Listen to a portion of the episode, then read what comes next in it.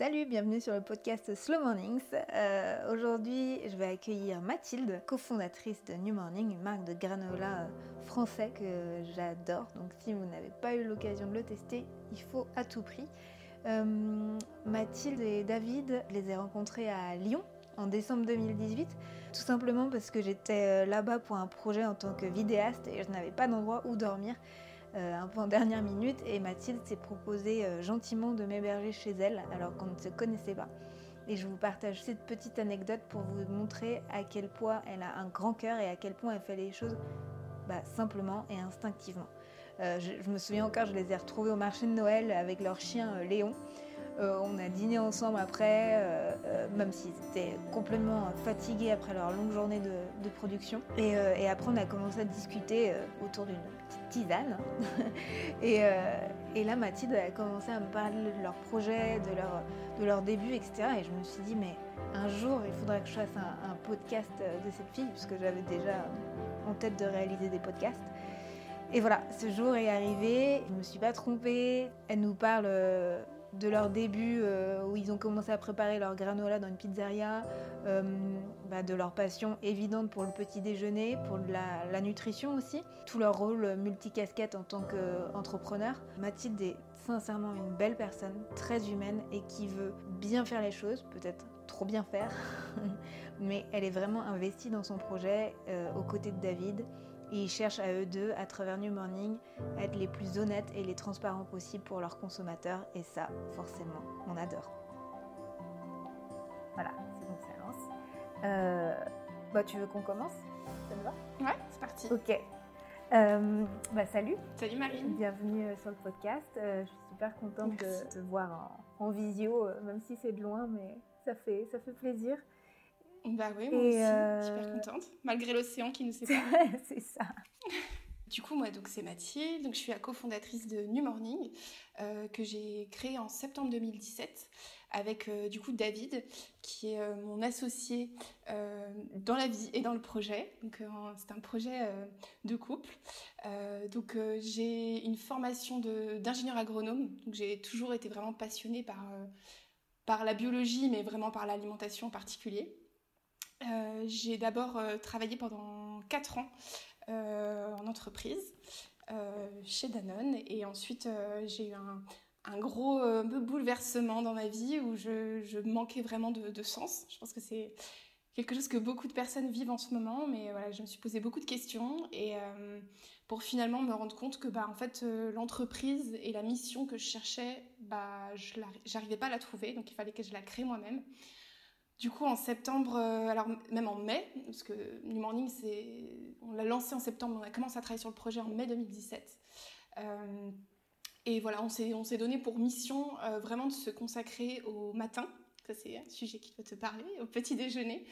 alors pourquoi? Parce que en fait, on est tous les deux assez matinaux et moi particulièrement, je, toujours vraiment depuis toute petite, le petit déjeuner est un moment pour moi qui est vraiment très particulier, que j'adore, on pourra en reparler, mais c'était vraiment une évidence pour moi de me consacrer à ce moment-là de la journée.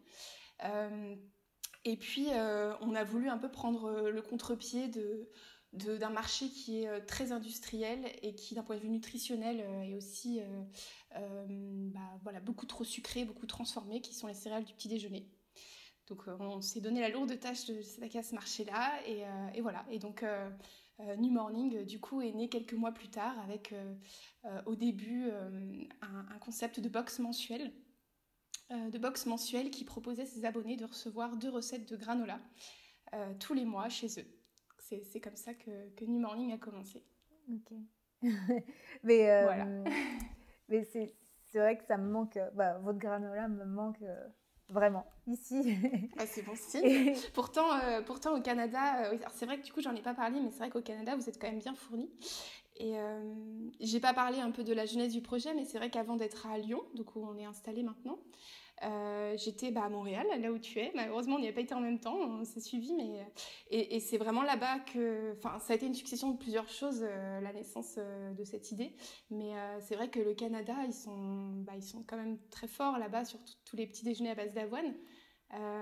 porridge, en tout cas, il y a beaucoup de choix. Il y a plus de choix que, ben, plus de choix qu'ici, je trouve. Alors, moi, je suis pas d'accord. Bah, tu vois, moi, je, préfère beaucoup plus le granola.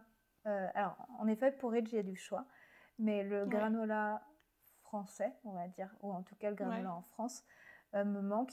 Euh, ici, tu n'as quasiment pas de choix. Tu as beaucoup de hum, céréales ah industrielles. Et Dieu sait, moi, je suis, accro au granola, donc j'ai fait tous les supermarchés, etc.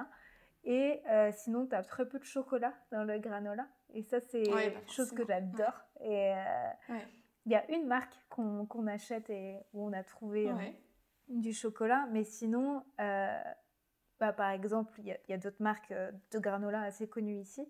Mais ce qui manque, c'est les grosses pépites. Et ce que j'adore avec votre marque, c'est les méga pépites et le croquant. Et ici, j'ai jamais retrouvé pareil.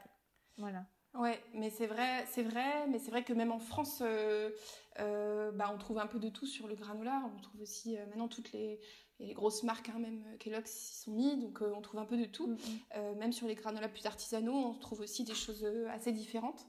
Et c'est vrai que nous, notre, notre parti pris, en fait, avec David, on est vraiment des, des, vrais gourmands. Enfin, on adore manger. Et donc, et en même temps, moi, je suis super vigilante sur bah, sur, euh, sur la composition nutritionnelle sans du tout rentrer dans l'idée d'avoir un produit euh, restrictif ou un produit de régime, mais je trouve qu'il y a, des, il y a vraiment des ingrédients euh, qui ont un intérêt nutritif et d'autres qui en ont aucun. Et du coup, voilà, on a, vraiment tout de suite pris ce, parti pris d'avoir quelque chose de très gourmand et en effet ça passe par la texture, par le côté croquant, par aussi les grosses pépites mm-hmm. qu'on retrouve dans certains granolas très industriels euh, mais qui du coup sont pleins de sucre. Et donc nous, on a eu, on a eu vraiment envie de relever ce défi, de donner en fait, euh, de proposer un produit qui quand on le mange, euh, voilà, a l'air hyper gourmand, vraiment on se fait plaisir.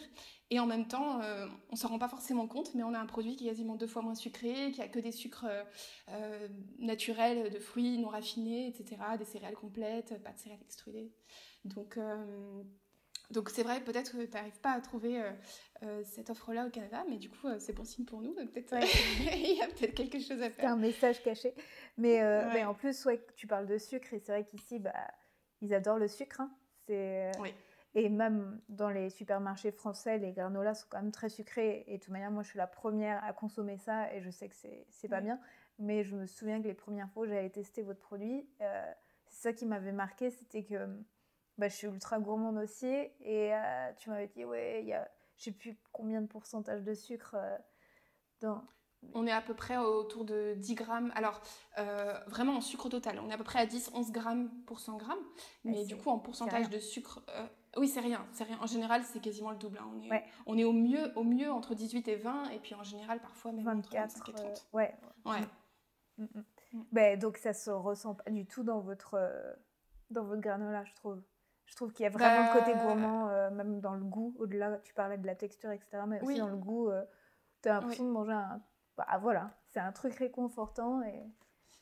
ouais, mais c'est vrai que du coup, en fait, de ne pas mettre de sucre, ça demande de, euh, bah de, de, de de travailler ses recettes et d'ajouter du, goût par d'autres choses. Mm-hmm. C'est vrai que le sucre, c'est un peu la solution et de facilité euh, et euh, une solution qui coûte pas cher pour les industriels. Et puis en plus, ça rend un peu les gens addicts, donc c'est un peu, euh, voilà, c'est un peu ouais, la solution de facilité. Vrai. Et donc quand on décide de mettre moins de sucre, bah, du coup, il faut essayer de, de l'apporter apporter du goût par d'autres choses. Et la texture aussi, vraiment tout sauf Est-ce que ça, c'est plus difficile de trouver une, une texture grosse pépite sans sucre? Oui, oui, mm. complètement. Et euh, bah, donc ça devance ma question, mais est-ce que ça a été compliqué de trouver euh, la bonne recette et de vous dire aussi de compliquer dans le sens de vous dire ok là on arrête les recherches, on a la bonne recette? Euh, alors, est-ce que ça a été compliqué? Euh, bah, Ce serait mentir de dire que ça a été simple parce que j'ai fait beaucoup, beaucoup, beaucoup de tests. Euh, je lis encore, mais j'avais un carnet dans lequel je notais tous mes essais, puis après je notais qu'est-ce que ça a donné, pourquoi j'aimais, pourquoi j'aimais pas, etc. en même temps, moi j'ai toujours été passionnée par voilà la nutrition et donc euh, je faisais aussi mes recherches au-delà du côté qu'est-ce que ça donne dans la recette euh, c'est quoi l'intérêt de ce produit-là d'un point de vue nutritionnel? Euh, donc typiquement j'avais au début essayé des recettes avec du sirop d'agave et puis ensuite en cherchant un peu et tout je me suis rendu compte que le sirop d'agave c'était non seulement d'un point de vue écologique pas du tout intéressant mais aussi une catastrophe nutritionnelle. Je vais pas forcément rentrer dans les détails là mais mais voilà c'est du fructose hyper concentré transformé donc c'est on le met souvent dans les rayons mais c'est une catastrophe. Du coup j'avais j'avais un ensemble de contraintes et que, que, je voulais prendre en compte et qui était importante pour nous. Et donc j'ai fait beaucoup de tests. du coup, notre première recette, ça a été l'original, qui est toujours aujourd'hui bah, notre meilleure vente, celui qu'on vend le plus c'est vraiment euh, lui le granola comme on, le ferait euh, chez soi dans sa cuisine, donc avec beaucoup de fruits à coque, des amandes, des noisettes, beaucoup de graines, de la cannelle, etc. Et donc lui, euh, vraiment, j'ai... je me souviens, je faisais vraiment beaucoup, beaucoup de tests et je voulais vraiment, mon idée, c'est d'avoir un granola, mais vraiment on se dise, mais lui, c'est une tuerie, quoi, c'est fou. Et, euh, et donc, euh, au bout d'un moment, alors, euh, après, on a été quand même assez vite parce qu'on a vraiment commencé à travailler sur le projet en mai 2017 et finalement, on s'est lancé, le site était prêt, les, recettes, les deux premières recettes étaient prêtes en septembre. Donc ça laisse quatre mois, dont deux mois d'été, euh, pour... Euh, bah, il n'y avait rien en fait en mai, hein. donc, euh, parce que moi je travaillais jusqu'à fin avril. Donc pour créer la marque, le positionnement, le nom, les packaging, etc., l'univers graphique, enfin...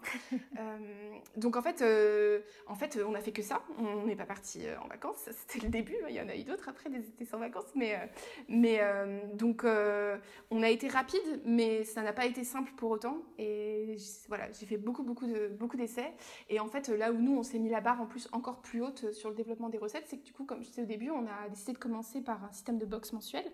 Et en fait, euh, l'idée dans ce, cette, cette, proposition, cette façon de faire, c'était que en fait, euh, euh, donc notre granola, l'original, serait un peu notre granola fil rouge qui serait présent tous les mois. Et chaque mois, on allait l'accompagner d'une recette différente, qui serait du coup complètement éphémère, qui serait présente que dans le mois où elle était là. Euh, et, voilà, puis ensuite, euh, qui disparaîtrait, et le mois prochain, ce serait une autre recette qui accompagnerait l'original. Et, euh, et ça, moi, c'était un concept que j'avais découvert, enfin, que j'avais j'avais connu justement quand j'étais à Montréal une entreprise qui faisait ça et je trouvais ça génial parce que je, je me disais non seulement on a peu d'offres qui soient vraiment gourmandes, saines, etc. pour le matin, mais quand bien même on arrive à trouver peut-être euh, une marque qui fait ça, euh, il y a deux trois recettes. Et puis du coup, ça veut dire qu'on doit manger tous les matins la même chose. Et donc l'idée d'amener de la diversité comme ça, puis de tous les mois euh, faire, faire livrer, se faire livrer chez soi des recettes différentes de, granola, je trouvais ça génial. alors du coup, dans la réalité, de l'autre côté pour nous, c'était un sacré challenge. Ça en fait, Est-ce que tu bah, te rendais compte Non, ah non, clairement, mais il y a plein de choses dont je me rendais pas compte. Puis heureusement, mais mais tu vois, créer une recette, puis du coup faire le packaging qui va avec, et puis tout ça euh, chaque mois. C'est, en fait, on a fait ça pendant un an. Donc pendant un an, vraiment tous les mois, on a tenu avec euh, une recette différente. Et honnêtement, euh, c'était, enfin moi je trouve que c'était un, exploit et vraiment de commencer par ça.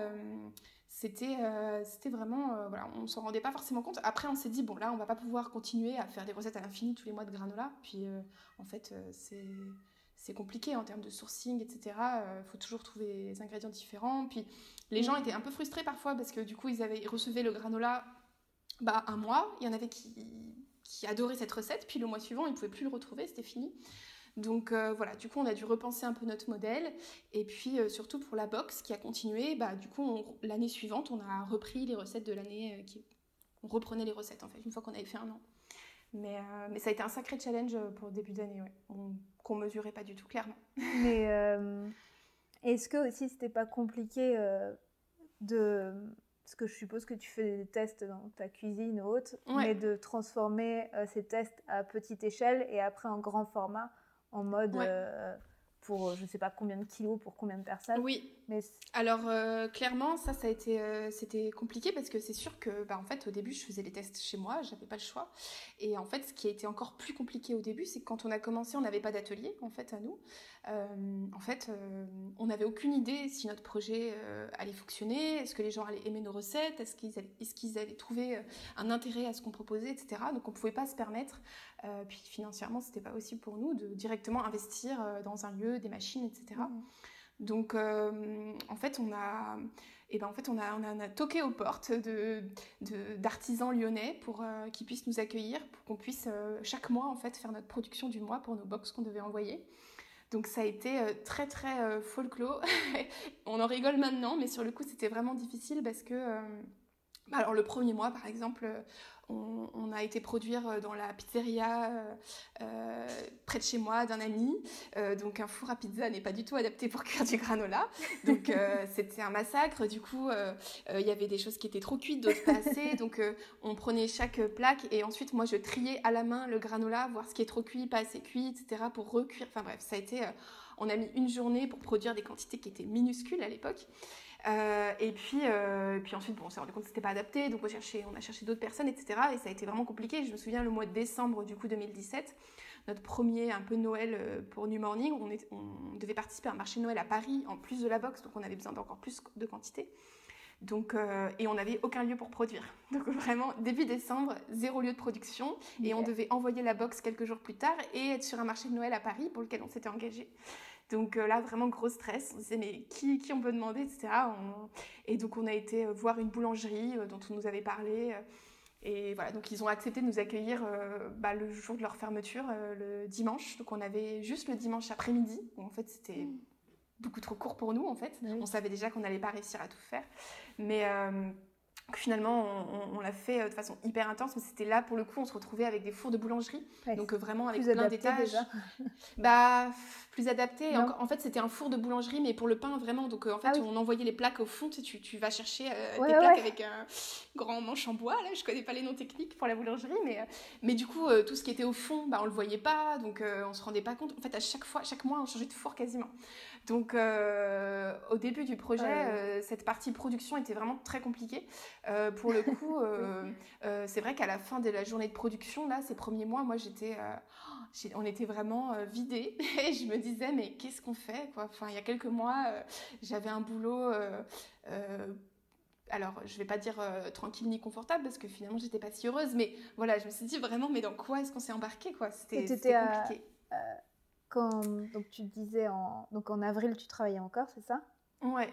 C'était en, France là ou c'était Oui oui, du coup euh, en fait euh, donc j'étais euh, donc à Montréal chez Danone et puis je suis rentrée encore pour travailler chez Danone pendant deux ans et demi à Lyon. D'accord, pendant deux ans et demi, ok.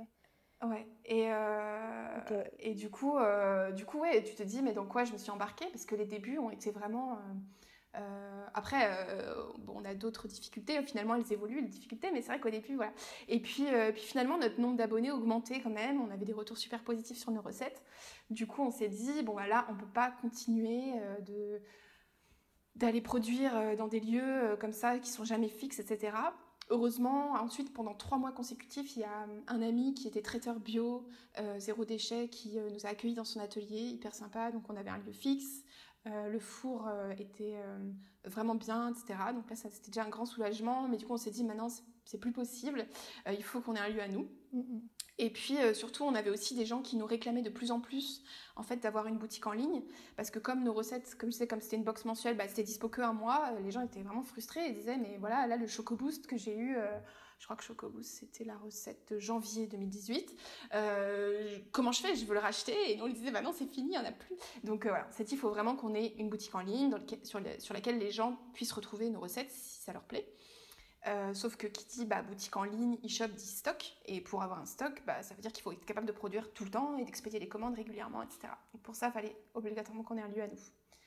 Mais ce que tu, tu parles d'abonnés, c'est marrant en fait tu as dit, j'ai l'impression que tu t'es posé des questions avec David, euh, si vous continuez ou pas, euh, dans quoi vous vous êtes lancé. Et tu as dit, euh, ah bah les, on avait de plus en plus d'abonnés. Et. À notre box, ouais.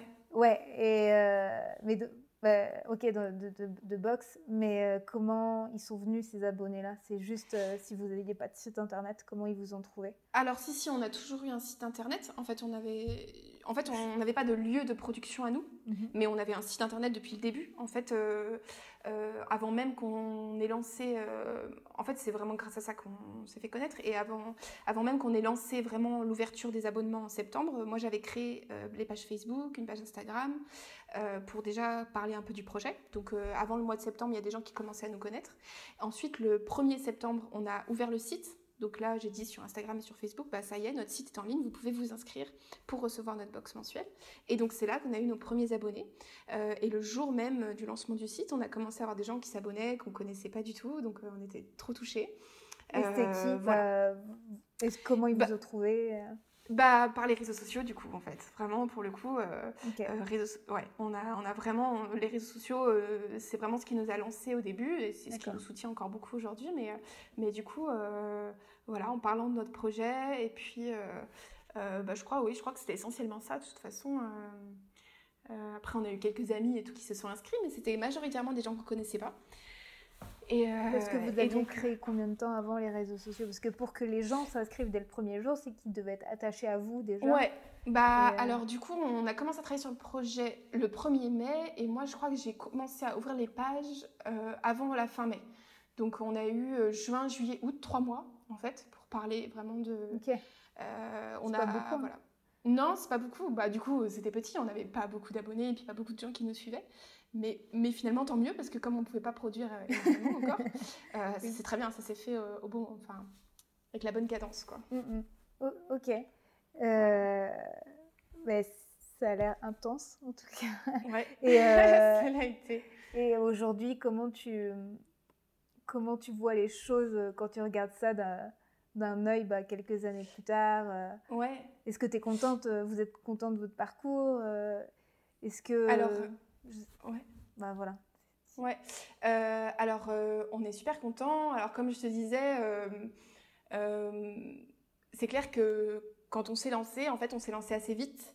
Il y a des personnes qui réfléchissent un an, deux ans avant de oser lancer leur projet, enfin surtout qui travaillent sur le projet et puis qui le lancent très longtemps après.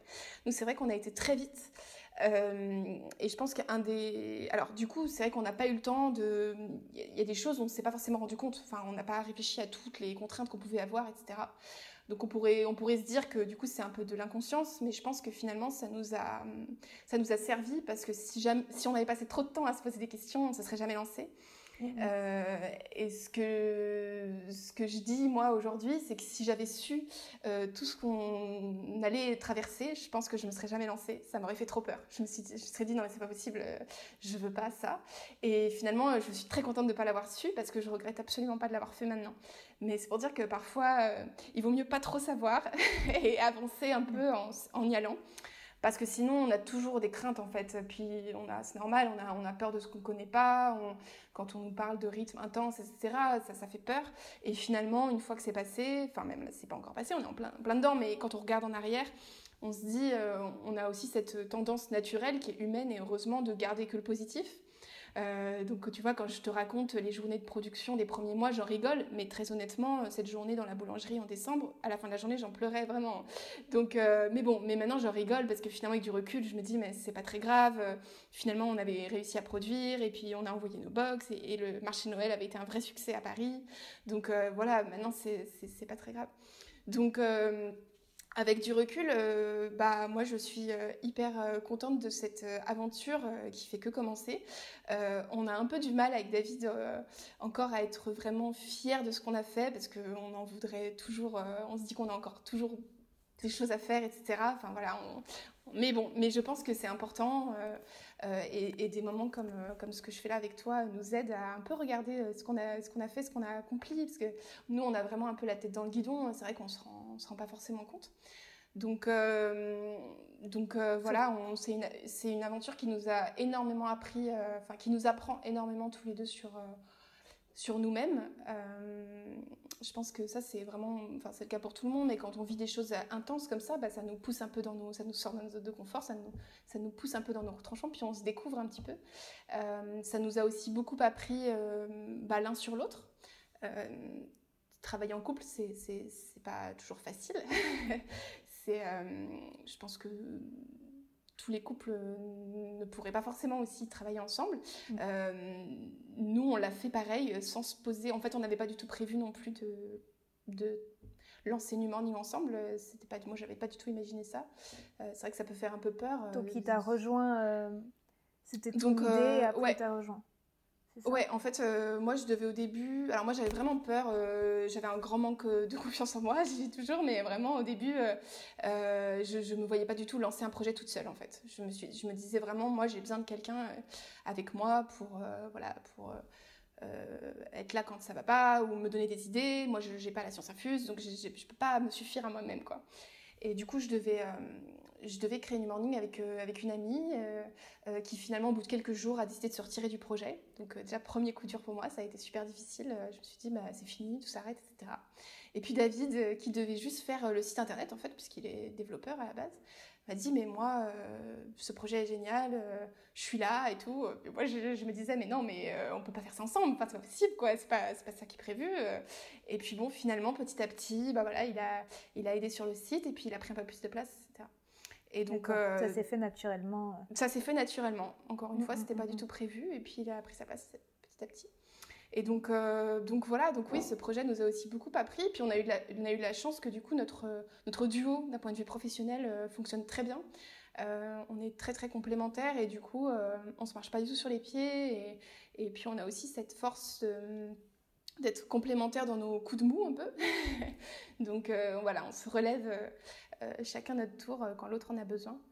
Et, et donc, voilà, donc c'est vraiment une aventure pour moi qui est bah, hyper riche, euh, qui clairement euh, n'est pas toujours facile. Il euh, faut être honnête. de toute façon, enfin, on entend beaucoup hein, que les gens qui créent des entreprises disent que c'est quelque chose qui est, qui est, qui est difficile. C'est pas toujours facile. C'est vrai que moi, quand je me suis lancée, je me suis dit oh là là. Puis je sais pas, on crée les pages et puis ensuite les gens se sont abonnés. Je me suis dit bah il y a tout se passe bien, quoi. C'est facile. Puis bon, j'ai compris après. Mais, euh, mais voilà, mais c'est vraiment. Quand euh, tu dis j'ai compris après, ça veut dire quoi? Bah, j'ai compris après que oui, en effet, c'était vraiment difficile. Tu vois, il y avait. Tout, tout, ne se passait pas toujours comme prévu, même en fait c'est même l'inverse, rien ne se passe jamais comme prévu, et que justement euh, notre rôle en tant que vraiment en tant qu'entrepreneur, c'est de, de trouver des solutions en permanence, euh, et au début, j'étais, au début, du coup, tout, tout, tout début, les premières semaines et tout, les choses se passaient bien. Puis en plus, comme on n'avait pas trop d'enjeux, parce qu'on produisait peu, etc., il y avait peu de chances qu'il y ait des problèmes, en fait, forcément. Mm-hmm. Et puis, euh, et puis petit à petit, euh, il y a des choses qui sont commencées à pas se passer comme prévu. Je sais pas, mais euh, une livraison de matières premières qui arrive pas ou quelqu'un qui reçoit pas enfin bref que des petits soucis. Et puis au début ça me heurtait vachement. Je me suis je me disais mais c'est pas possible et tout ça. Enfin ça m'affectait beaucoup ça me prenait de l'énergie j'étais embêtée. Et en fait euh, petit à petit bah en fait c'est devenu tellement en fait c'est normal ça arrive tout le temps. Il y a tout le temps des choses qui se passent pas comme prévu. Que euh, j'ai aussi appris, je pense, beaucoup à, relativiser et puis à me rendre compte qu'en fait, notre force, ça allait être dans notre capacité à rebondir et à trouver des solutions en permanence. Donc, donc euh, voilà, c'est ce qu'on fait maintenant. Maintenant, on sait que quand il y a un souci, euh, euh, c'est pas grave. De toute façon, voilà, c'est un fait. Et, et vraiment, voilà, notre rôle et l'importance, notre importance va être dans comment on va réussir à, rebondir. Donc, donc, et, quand, bah, tu vois, tu dis que de faire par exemple un podcast, ça te fait prendre du recul. Ouais. Bah, tu as vu où vous en êtes. C'est fou. Vous arrêtez pas de, de grandir de rien que les packaging. Donc maintenant, il y a une nouvelle démarche euh, dans, dans, dans, votre travail de packaging. Euh, c'est fou le parcours que vous avez fait et c'est hyper inspirant aussi. Et c'est aussi pour ça que, que je voulais discuter avec toi. Et je, bah, je trouve ça assez incroyable tout le parcours que vous avez fait en, en si peu de temps. Ouais, c'est vrai que c'est vrai que ça a été assez vite parce que finalement ça fait que deux ans et demi. Euh, et c'est vrai que je pense qu'on a aussi cette faculté avec David de beaucoup se, alors faut pas le faire trop non plus, mais de se remettre en question, puis surtout d'essayer de s'adapter. Euh, on part pas du tout du principe qu'on a la science infuse et qu'on sait exactement ce qu'il faut faire. Donc je te disais, on a commencé avec les box mensuelles, puis ensuite on s'est rendu compte que les gens voulaient nos produits, donc on a lancé euh, un e-shop, et puis ensuite on s'est rendu compte que bah en fait euh, il y avait des il y avait quand même un potentiel sur la distribution physique alors qu'on voulait pas du tout y aller au départ. Moi, je voulais vraiment être 100% en ligne. Je me souviens. Mm. ouais, j'avais vraiment, euh, voilà, vraiment pour moi, je voulais pas du tout commencer à rentrer dans des négociations commerciales, etc. Et puis voilà, on s'est rendu compte qu'il y avait un potentiel, qu'il y avait aussi des enseignes, des gens euh, qui étaient indépendants et qui avaient des vraies valeurs qu'on partageait. Donc on a commencé à être un petit peu distribué, et puis maintenant on est beaucoup plus, et ça a même dépassé du coup la partie euh, vente en ligne. Euh, donc c'est vrai que là, on a vachement, on s'est adapté. Et puis sur la partie packaging dont tu parlais, pareil, je pense qu'on a aussi, euh, en fait, euh, alors on a des convictions d'un point de vue vraiment éthique et environnemental qui, qui sont là depuis le début, mais ça c'est plus on avance dans le projet New Morning, plus elle se, je pense, je trouve qu'elle se renforce et elle se elles se, construisent et puis elles se nourrissent de ce qu'on vit. Donc depuis septembre, on a un emballage qui est entièrement sans plastique. Euh, donc qui est en, carton, un étui en carton et en, cellulose de bois compostable chez soi. Donc on a avancé là-dessus. On a du coup aussi revu plusieurs fois euh, toute notre euh, charte un peu graphique pour avoir quelque chose qui nous ressemblait. Je pense que c'est un peu comme c'est vrai que New Morning, moi je le vois un petit peu comme, comme quelqu'un qui grandit et puis qui qui affirme un peu sa personnalité. Mm. Donc tu vois au début, voilà, un peu plus passe partout, même si bon, on avait quand même un style, mais voilà, il y a qui s'affirme, qui qui, affirme plus ses engagements, ses convictions. on est donc il y a le zéro plastique. Puis on est aussi depuis novembre membre du 1% Force de Planète. Donc on va reverser 1% de notre chiffre d'affaires à des associations environnementales. Donc, euh, donc voilà, euh, New Morning est, une, petite personne qui grandit, qui s'affirme. Et, euh, c'est vrai qu'on peut être, peut être content du, chemin qu'elle fait c'est vous finalement qui grandissez en même temps. Ouais, et nous aussi. Bah en fait, elle, en fait, elle grandit. Enfin, New Morning grandit si nous on grandit, parce que c'est, c'est, nous qui la, qui la nourrissons quand même, euh, principalement. Euh, donc, euh, donc ouais, c'est vrai que du coup, on, on grandit, on grandit avec le projet. Ouais, c'est bien. Et tu, tu disais que c'était donc, en tout cas, avant qu'on, qu'on débute le podcast tu disais que c'était encore assez compliqué euh, financièrement. Je ne sais pas si tu veux en parler ou pas. Mais euh, parce que c'est vrai que souvent les gens qui souhaitent euh, se lancer dans une aventure entrepreneuriale, ils vont se dire ok, ça va être assez facile et dans six mois je vais pouvoir rouler sur l'or parce que j'ai une marque complètement innovante, etc. Donc toi, tu me dis que ça a l'air quand même assez compliqué. Malgré tout, vous pouvez quand même euh, avoir des employés. Mais est-ce que tu te rendais compte de ça? Est-ce que tu as des, des, choses à dire aussi là-dessus euh? bah, Je pense que c'est un très bon point que tu soulèves parce que c'est vrai que je pense que c'est aussi un peu un, un biais des réseaux sociaux euh, où on a l'impression que tout est facile, que le succès est immédiat et que tout va bien. Et c'est vrai que c'est important de bah, d'être vraiment transparent là-dessus et de dire que non, en fait, euh, euh, c'est loin d'être facile. Euh, nous, avec David, on avait la chance d'avoir tous les deux des ruptures conventionnelles suite à nos, nos, emplois respectifs avant. Donc, on avait deux ans de chômage. D'accord. pour l'instant, donc New Morning, on avait on n'avait aucun, enfin c'était uniquement sur euh, nos fonds personnels, donc aucun investisseur, euh, aucun emprunt euh, bancaire. donc c'est vraiment quelque chose qu'on a dû construire par nous-mêmes. Et en fait, ce qu'on a vraiment voulu faire avec New Morning, c'est que on a vraiment voulu avancer par étapes et on se permettait d'avoir de faire des choses ou d'embaucher des gens bah, quand finalement New Morning avait assez grandi pour se le permettre on ne voulait pas vivre au-dessus de nos moyens etc donc c'est sûr qu'on aurait peut-être pu aller encore plus vite si on avait emprunter plein d'argent, etc. Mais ça a été vraiment important pour nous de, le faire euh, par, par étapes et de faire les choses euh, de façon, on pense, nous, plus, bah, plus pérenne et plus saine. Donc, vous n'avez pas, désolé, je te coupe, mais vous n'aviez pas pensé à, trouver des investisseurs Ça, ça vous avait jamais traversé l'esprit euh... Bah non, parce que en fait, nous, on tenait beaucoup à notre euh, indépendance. Et puis en fait, sur notre modèle de départ avec la box, euh, les gens étaient abonnés, donc ça nous permettait, permettait d'acheter les matières premières, etc. Donc on n'en avait pas forcément besoin.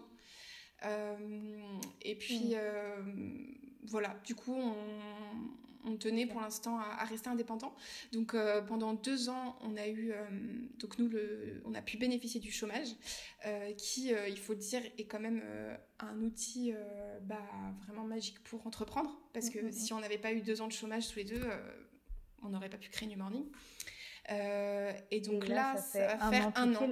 Ouais. qu'on a qu'on a plus de plus de chômage, on va enfin commencer à se rémunérer en avril là, mais du oh. coup ça, ça fera trois ans. Donc, euh, donc euh, voilà, c'est. Alors, euh, il y a des personnes pour qui c'est encore beaucoup plus long, d'autres pour qui je pense qu'il n'y a pas vraiment de, règles, mais ce qu'il faut savoir, c'est sûr, c'est que c'est c'est pas pas facile. Après, nous, on a fait le choix d'embaucher avant de se avant de se payer nous.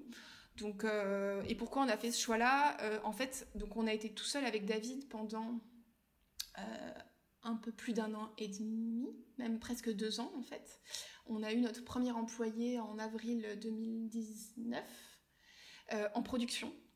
et ouais, avril 2019. Et du coup, euh, du coup, on a décidé d'embaucher avant de se rémunérer parce que en fait c'était un besoin vital quoi. en fait, on faisait la production avec David du coup pendant tout ce temps-là jusqu'en avril 2019. On était à la fois à faire la production et euh, à répondre aux mails et à créer les nouvelles recettes et à essayer de contacter potentiellement quoi qu'on n'avait pas encore tellement de distribution physique parce que du coup c'était pas possible, on n'avait pas assez de temps pour gérer ça. Mais en fait, on faisait vraiment tout tout tout quoi, tout ce que peut faire, euh, enfin toutes les petites tâches, euh, ce que doit faire un chef d'entreprise pour développer son sa boîte et en même temps on était dans l'atelier à faire du granola. Donc euh, c'était vraiment compliqué. Et c'est vrai qu'on a fini euh, du coup l'année 2018 déjà euh, vraiment très très fatigué. Et on s'est dit là, voilà, c'est une priorité vraiment d'être aidé. Et nous, on est très content d'être passé par là. Vraiment maintenant, on sait exactement ce qu'il faut faire pour pour faire nos recettes, pour qu'elles soient bonnes comme on le veut, etc. On, a vraiment on a mis la main à la pâte pendant, pendant un moment, pendant de longs mois. Et maintenant, on s'est dit, il est temps qu'on ait de l'aide et qu'on ait des personnes euh, vraiment dont c'est le métier qui, enfin, qui nous appuie sur cette partie-là. Parce que nous, notre valeur ajoutée, maintenant, elle est ailleurs. partie alors? Bah, Sur la partie vraiment production. Ok, c'est là-dessus en premier que vous avez voulu. Euh, oui, ouais, vraiment. Parce que voilà, on, on trouvait que nous, on n'avait pas assez de valeur ajoutée à faire ça toute la journée.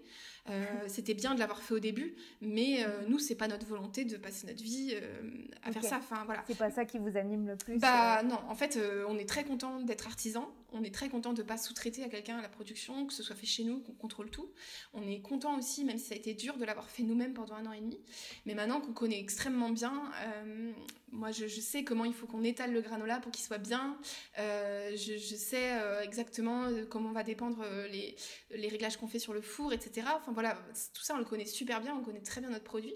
Et donc maintenant il faut qu'on transmette ça à quelqu'un qui va faire partie de l'équipe et qui va, qui va produire. Euh, donc, euh, donc voilà, donc c'est sur cette question, euh, point de vue financier, rémunération, tu finalement du coup on aurait pu se dire, bah, on aurait pu se payer dès que notre chômage était terminé. Or on l'a pas fait parce qu'on a choisi d'embaucher une personne, maintenant, puis ensuite une deuxième personne en production. Mais, mais voilà, donc c'est des choix. mais c'est des choix, je pense, qui au bout d'un moment sont importants parce que si on veut aussi développer son entreprise, Ouais. Même physiquement et moralement, je pense que c'est mieux de à Exactement. Parce que quoi, peut-être vous auriez eu plus d'argent vous, mais finalement vous auriez moins tenu nerveusement. Je pense qu'on n'aurait pas tenu, donc je pense que c'était un choix judicieux. Euh. Donc là, vous êtes combien maintenant? Vous êtes. Euh, Alors actuellement, on est on est quatre, mais là on est euh, on est un peu en sous-effectif. Donc l'équipe va se réagrandir bientôt, mais pour l'instant on est on est on est que quatre là, ouais. Ok, vous avez été jusqu'à combien jusqu'à présent? On a été jusqu'à 6, euh, au moins 6 ou 7. Euh, sachant que nous, on a aussi une politique, on est très attaché sur tout ce qui est bah, un peu bien-être au travail, etc. Donc nous, on fait très très peu de stages, quasiment pas. Et donc les personnes qu'on a, qu'on a vues jusqu'à maintenant, c'était vraiment sur des postes bah, en CDI, euh, donc euh, voilà, donc ça demande aussi un peu plus de bah, d'aplomb financier et puis, euh, et puis d'être d'être prêt. Mais voilà, on a, on a, on a à cœur d'avoir des personnes qui vont faire vraiment partie intégrante de, de, l'entreprise, qui auront des vraies responsabilités et qui vont pouvoir vraiment bah, se projeter et rester dans l'entreprise plutôt que de faire une plaque tournante de stagiaires qui sont mmh, sous-payés et qui changent tous les six mois. Ça, ça, ça nous ressemble pas du tout, ça va pas dans notre éthique. Donc voilà, on préfère comment c'est de, de, prendre la casquette euh, de l'employeur euh, d'embaucher quelqu'un en CDI de... C'était pas bizarre les, euh, Alors ouais, si, si, si, c'est une casquette qui était assez nouvelle. Moi j'avais un petit peu managé mais pas beaucoup avant. Euh, mais surtout, j'avais, je participais pas, du tout au recrutement parce qu'en plus, comme moi, j'étais dans une entreprise qui était très hiérarchisée, euh, bah, le recrutement euh, dépendait pas de moi. J'étais pas assez, assez, haute dans la hiérarchie. Donc, bah, déjà, il y a plusieurs choses. Il y a le côté vraiment très administratif. Qui, quand on n'a jamais fait ça, les histoires voilà, de d'URSAF, de prévoyance, etc pour moi c'était du chinois. Alors vraiment j'ai horreur de ça. Mais là, quand tu as des employés, même si on a euh, un cabinet comptable qui nous accompagne, euh, il faut quand même que tu saches un petit peu, que tu comprennes la fiche de paie, etc. Donc déjà, c'est une première, euh, c'est encore un travail, hein, mais première vraiment découverte sur ce côté-là. Et puis après, au-delà du côté administratif, il y a le côté vraiment management, qui en effet est, loin d'être quelque chose de facile. c'est vrai que, voilà, comme je te disais au début, avec David, on avait vraiment pour pour vocation, puis pour envie d'avoir une entreprise très humaine où les gens se sentent bien.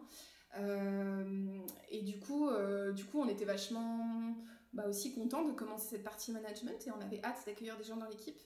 Euh, et après, bah, on, s'est rendu compte au fil des mois qu'il y avait des choses aussi qu'il fallait qu'on adapte. je pense que c'est normal, mais qu'on a, on a aussi pu faire des erreurs, euh, que ce soit dans nos recrutements ou dans notre façon de, manager. Euh, donc c'est, on apprend encore et on s'adapte. C'est vrai qu'il faut qu'on trouve mm, mm, mm. le bon équilibre de notre côté parce qu'on est, on est très jeune, on a 31 moi dans, dans 10 jours et, David 32, 32 ah. ans et donc on embauche des personnes qui sont plus jeunes, mais pas beaucoup, voilà, pas, beaucoup plus jeunes. Donc, euh, c'est pas évident pour nous aussi de réussir à trouver ce bon équilibre entre, euh, en fait, euh, la sympathie, enfin, le, côté vraiment, voilà, agréable au travail et en même temps l'exigence. Mm-hmm. Parce qu'on a, on a pu être confronté à des personnes qui pensaient que, voilà, comme, comme on était jeunes et comme c'était cool, bah, finalement, tout était, permis, puis on peut, on peut y aller un peu, voilà, tranquille c'est voilà. Donc nous c'est difficile. Il faut qu'on arrive à bien faire passer nos messages et à se rendre compte que on, a, vraiment à cœur qu'il y a un, climat de confiance de bienveillance. Un bon équilibre mais, voilà mais ça n'enlève pas le, côté exigeant et le côté euh, euh, voilà qu'on a vraiment à cœur ce qu'on fait. Et puis on a aussi vraiment à cœur d'avoir des gens qui sont euh, qui sont vraiment bah, pris par notre mission, qui sont sensibles. Et, et aujourd'hui, c'est ça ressemble à quoi une journée? Parce que je euh, suppose qu'elles ont dû évoluer les journées ouais, euh, oui, bah ouais, entre les débuts euh, dans la pizzeria. Et... ouais, c'est vrai. Alors, alors, en plus, elles ont encore plus évolué depuis le confinement. Donc, bon, si tu veux que je te dise avant ou après confinement, mais euh, c'est vrai que bah, avant, une journée, ça allait être, euh, être à la production de granola. Euh, maintenant, qu'on ne fait plus. du coup, en gros, on a un peu réparti nos, nos, pôles de compétences avec David. et au moins, ce qui me concerne, je vais être vraiment sur la partie...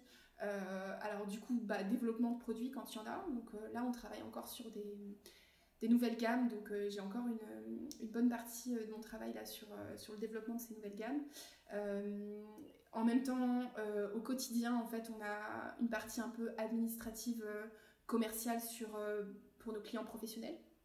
Qui, mhm. qui, nous passent commande, pour lesquels il faut faire des bons de commande, des bons de livraison. Ça, ça prend beaucoup de temps bah, ça prend pas mal de temps. Après, ça dépend. Donc là, là forcément, avec, avec le coronavirus, il y a pas mal de clients qui sont fermés, donc on a quand même moins de commandes. Mais, euh, mais sinon, en temps normal, euh, bah, ça prend du. Ouais, tous les jours, on a, on a des commandes à traiter. Et du coup, euh, voilà, on a aussi des clients, forcément, qui ont besoin parfois de conseils, des nouveaux clients qui ne savent pas quoi commander, donc ils ont besoin qu'on échange avec eux. Puis ça fait aussi partie, pareil, de, de vraiment notre éthique et notre, de notre positionnement, notre engagement d'être sur un côté très humain. Donc on a beaucoup échangé avec eux, mais donc, du coup ça. Vous les formez aussi, euh, ouais, je suppose que vous les formez pour euh, bien vendre euh, ouais, votre bah, etc. Oui, on essaye au maximum, et c'est vrai qu'on se rend compte vraiment que en fait les, partenaires avec lesquels nos produits ont le plus de, plus de succès, c'est vraiment ceux qui, qui ont vraiment adhéré à notre, notre philosophie, à nos engagements, qui comprennent ce qu'on fait, qui comprennent pourquoi nos produits sont différents des autres. Donc ouais, cette partie est hyper importante.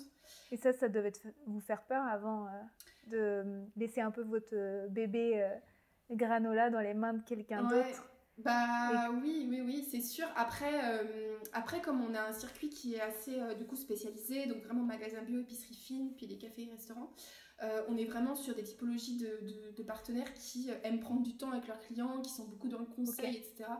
Donc, et qui sont aussi des gens passionnés. Ouais. Donc, c'est sûr qu'il y en a, bah, je me rends compte peut-être qu'ils n'ont pas forcément pris le temps de bien comprendre, etc. Mais de, globalement, euh, on leur fait confiance et on sait que voilà, ça fait aussi partie de leur métier de commerçant d'être vraiment là, puis de, conseiller, de parler des produits. Donc je, je sais qu'ils le font bien. Et euh, donc il y a une partie en, vrac, c'est ça? Euh, euh, Oui, exactement. On a, une partie, ouais, on a une partie. Et sur la gestion, c'est pareil? Genre, même pour la conservation du, du granola en lui-même, est-ce que c'est la ah, même. Oui, alors après, alors, en vrac, ils sont quand même conditionnés. En fait, c'est juste que c'est des conditionnements qui sont plus gros. mais c'est quand même conditionné dans un sachet fermé. Donc en termes de conditionnement et tout, c'est de conservation, c'est pareil. Ensuite. Mais je, pardon, je te coupe encore une fois, mais euh, je te demande ça parce que moi, à chaque fois que j'achète du granola en vrac, dans des magasins bio, etc., je me dis, ah, c'est bien et tout. Comme ça, j'achète pas une, un, nouvel, un nouveau packaging. Mais à chaque fois, il est tout mou. Bah, je, ne dis pas ça sur le vôtre parce que j'ai jamais testé le vôtre en, vrac. Mais bah, finalement, je le fais pas souvent parce que bah, je suis trop déçue de la texture. Et je préfère l'acheter en boîte. C'est vrai que moi c'était une grosse crainte parce qu'en plus euh, une des particularités de notre granola c'est vraiment le côté croustillant et tout ça. Donc je me dis si les gens achètent notre granola et qu'il est mou euh, bah c'est nul. Ils vont pas en acheter. Donc euh, en fait c'est vrai que pour ça quand ils vendent en vrac moi j'interroge pas mal les du coup les points de vente pour savoir dans quel conditionnement ils le mettent. Et puis moi-même quand je le trouve en vrac dans certains parfois je, je vais en acheter pour tester pour voir comment il est. Alors après on a la particularité il est tellement vraiment croquant euh, notre granola et je pas au niveau de la tenue etc qui reste vraiment croquant très longtemps.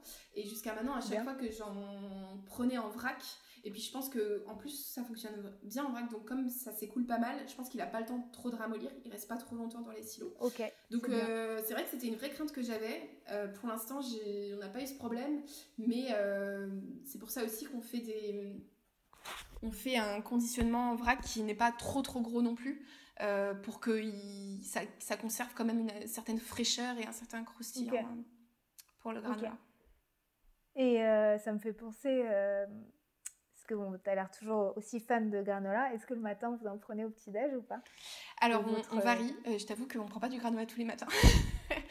parce que c'est quoi votre petit déj alors du coup en fait du coup on parle beaucoup du granola mais on s'est pas mal diversifié ensuite. On a on a eu alors je sais plus exactement l'ordre. Il me semble qu'on a eu les porridge en premier et quelques semaines après on a eu les muesli protéinés. Maintenant on a des préparations pour latte donc, euh, du coup, bah, ce qui est sympa, c'est que du coup, on peut, on peut varier entre les trois. Et c'est vrai que moi, c'est vraiment un truc, c'est que je déteste manger tous les matins la même chose. Donc, euh, je vais vachement changer.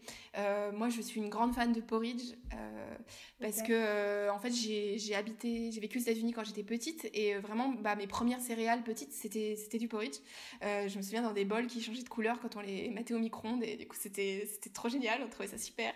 Et aux États-Unis, ils sont aussi très forts sur sur le porridge, donc on avait on avait plein de recettes. Et donc c'est vraiment un, produit, enfin une, un produit avec lequel j'ai grandi. C'est pas toujours très populaire en France, mais euh, mais voilà. Du coup j'aime bien beaucoup le porridge et vraiment euh, ce que je consomme quasiment tous les matins en ce moment, ce sont nos, nos latés pour accompagner le petit déjeuner. Nos préparations pour latte que, que j'aime beaucoup, euh, particulièrement le, cacao et maca, qui est donc à partir de 40% de, de, cacao, toujours de sucre de fleur de coco, qui est vraiment notre sucrant phare sur toutes nos recettes. Euh, pour des intérêts nutritionnels et écologiques. Et voilà, et que je mélange avec du café pour me faire un, un macchiato et euh, ça c'est trop bon. Ça, j'arrive pas à m'en euh, lasser. Pour le coup, je, je, le prends tous les matins quasiment. Ça parce que moi, j'ai jamais pu tester ça et je l'ai jamais vu.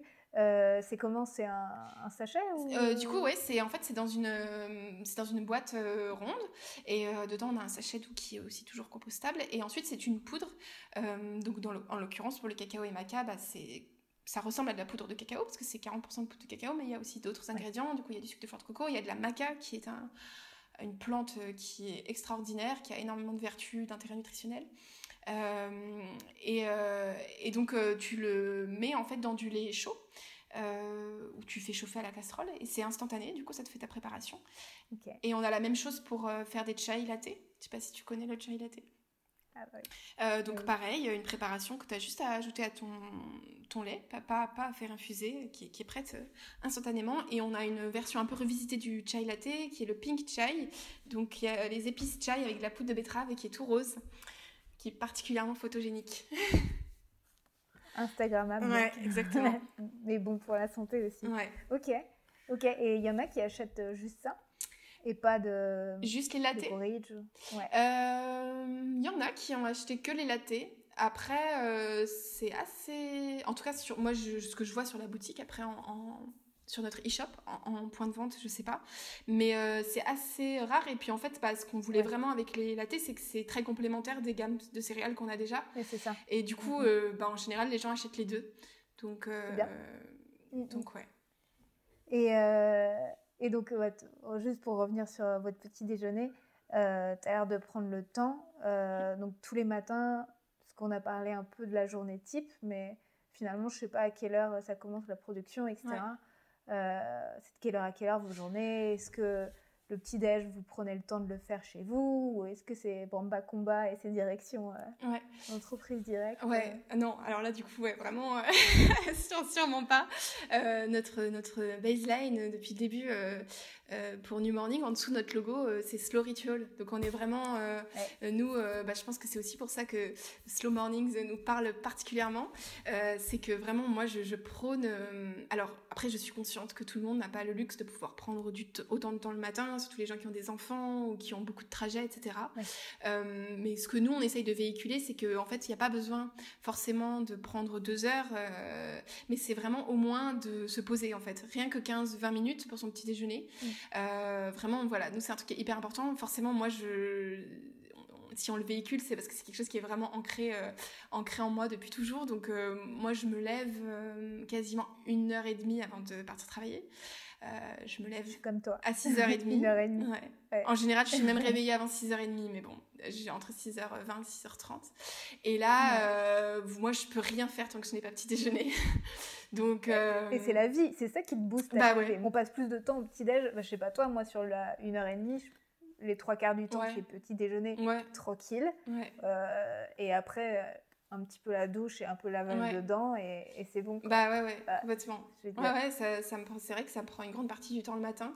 Euh, puis du coup, moi, euh, ça me dérange pas d'aller me préparer euh, des pancakes, des trucs même ah, qui peuvent prendre plus de temps parce que j'ai, j'ai le temps et puis vraiment, ça en fait, le temps. Ouais. Et les quelques très très rares fois où vraiment on doit commencer très tôt, j'ai pas le temps, je pars avec euh, un café, mon petit déj. Enfin vraiment, moi, je, je c'est pas possible de rien manger du tout. Euh, je sens bien. Enfin, je, je, suis beaucoup plus irritable. Je suis pas réveillée en fait. Vraiment, il y a une espèce de vraiment de processus de carburant. Ouais. Il y a, y a vraiment un processus de réveil euh, et moi que j'ai besoin de faire dans le calme. euh, j'ai vraiment pas. Enfin, pas, j'aime pas du tout être brusquée et tout pour ce moment-là de la journée. Donc, euh, donc euh, vraiment, euh, mm-hmm. pour le coup, mon matin est vraiment à l'image de ce qu'on essaie de véhiculer. J'essaie de prendre le temps, de me faire du bien. je pense que c'est vraiment, pour moi, c'est vraiment la première étape en fait de la journée qui montre l'importance qu'on s'accorde.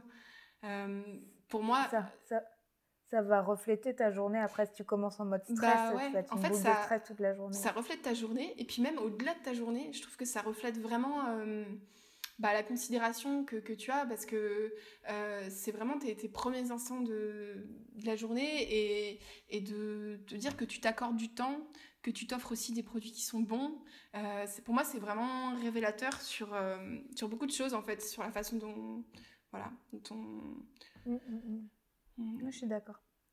Et donc, est-ce que... Euh, donc, je te comprends à 100% parce que je, je, suis pareil. Donc, pour toi, le petit-déj, c'est vital. Est-ce que, donc c'est suite au Canada où tu t'es dit, dis-moi si je me trompe, hein, mm. euh, je vais créer New Morning, etc. mais est-ce qu'au début tu t'étais dit, bon, bah, je veux, je sens que j'ai envie de créer une entreprise, j'ai envie de créer quelque chose, j'ai ça dans le sang, et je veux créer quelque chose autour du petit déjeuner? Ou est-ce que c'était l'inverse, tu t'es dit, ah bah non, je vais, bah, je vais me lancer dans le granola ou ouais, Dans quel ordre c'est venu? Ou est-ce que c'est ouais voilà est-ce que c'était une excuse le granola pour faire quelque chose autour du petit déj ou comment? Euh, Alors euh, en fait moi l'idée de créer une entreprise euh, c'est vrai que j'avais ça depuis longtemps. Même déjà quand j'étais en école en école d'ingénieur du coup agronome j'avais participé à des concours de création d'entreprise.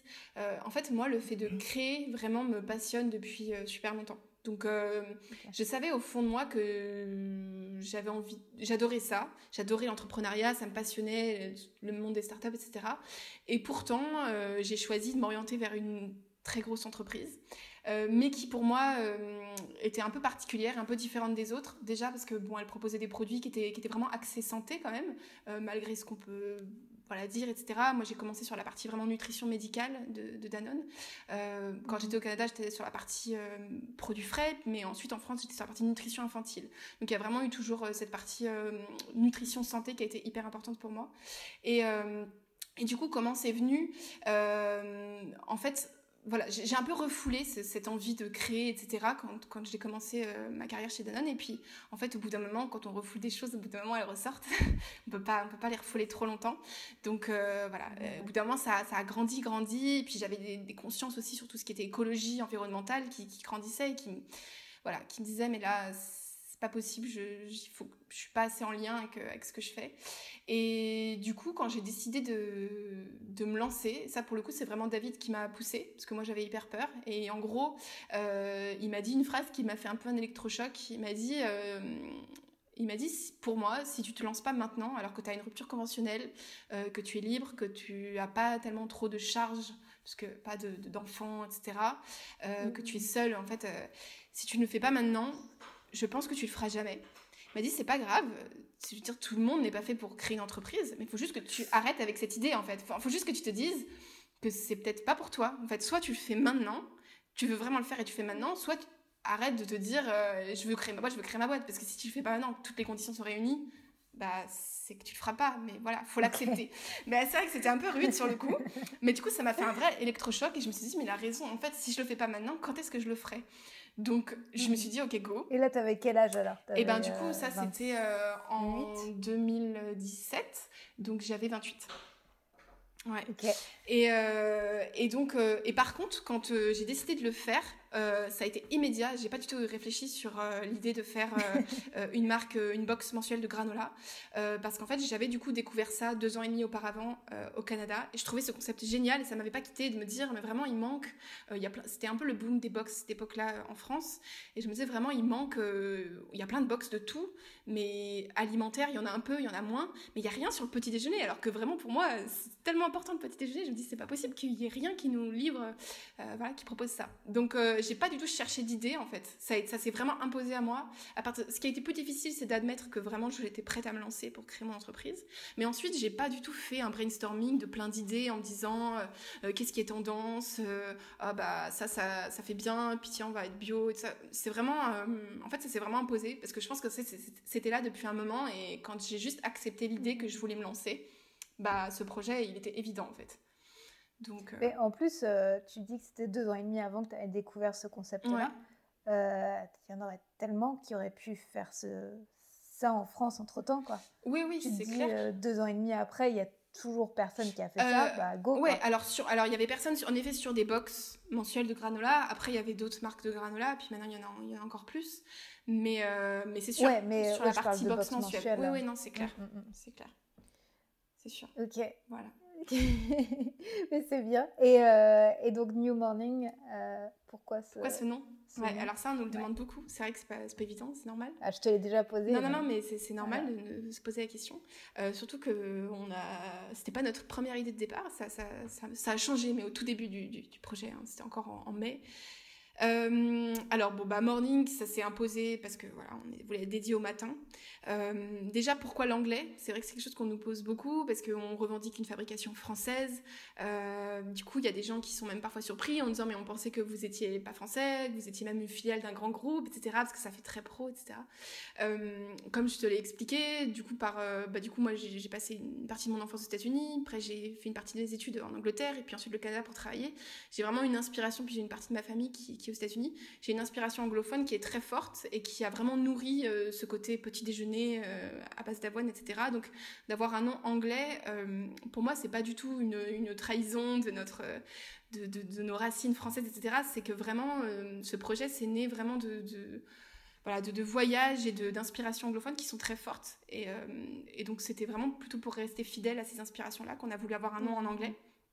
Et ensuite, euh, pour le, nu, euh, ça c'est pour euh, vraiment refléter le côté, alors déjà la partie nutrition, côté nutritionnel qui est hyper important sur nos recettes, et aussi pour le côté vraiment bah, simplicité essentielle. On a des listes d'ingrédients qui sont très courtes, toutes. On n'a aucun ingrédient qui, qui n'est superflu ou qui n'a qui, n'a pas sa place. voilà, on n'ajoute pas de sel dans nos recettes parce qu'on donne du goût avec, avec d'autres choses. Enfin voilà, on a vraiment une simplicité qu'on trouve que ce, ce, préfixe nu avec morning euh, venait bien très bien refléter. Et il n'y avait pas une autre idée de nom? Ouais, du coup, c'est ça. En fait, au départ, euh, on devait s'appeler euh, Hello Morning. Ah tout départ. Et puis, que quand j'ai d'ailleurs, je t'en parlais au début, mais quand j'ai créé les pages Facebook et Instagram, elles s'appelaient Hello Morning. et puis, en fait, on a donc fait déposer notre nom de marque. Euh, comme je recommande d'ailleurs à tout le monde de le faire parce que c'est hyper important pour protéger son nom. À l'INPI ou euh, Oui, c'est ça, pour pas que quelqu'un euh, bah, vienne avec le même, ce même nom. Est-ce que quand tu la déposes, il faut la renouveler tous les ans? Alors, non, normalement, quand tu. Alors, tu as plusieurs types de contrats, mais normalement, quand tu la déposes, ce qui est surtout important, c'est de définir les catégories dans lesquelles tu la déposes. Mais ensuite, euh, mm-hmm. c'est fixe. Donc, il euh, faut vraiment être super euh, large sur ce que tu veux faire.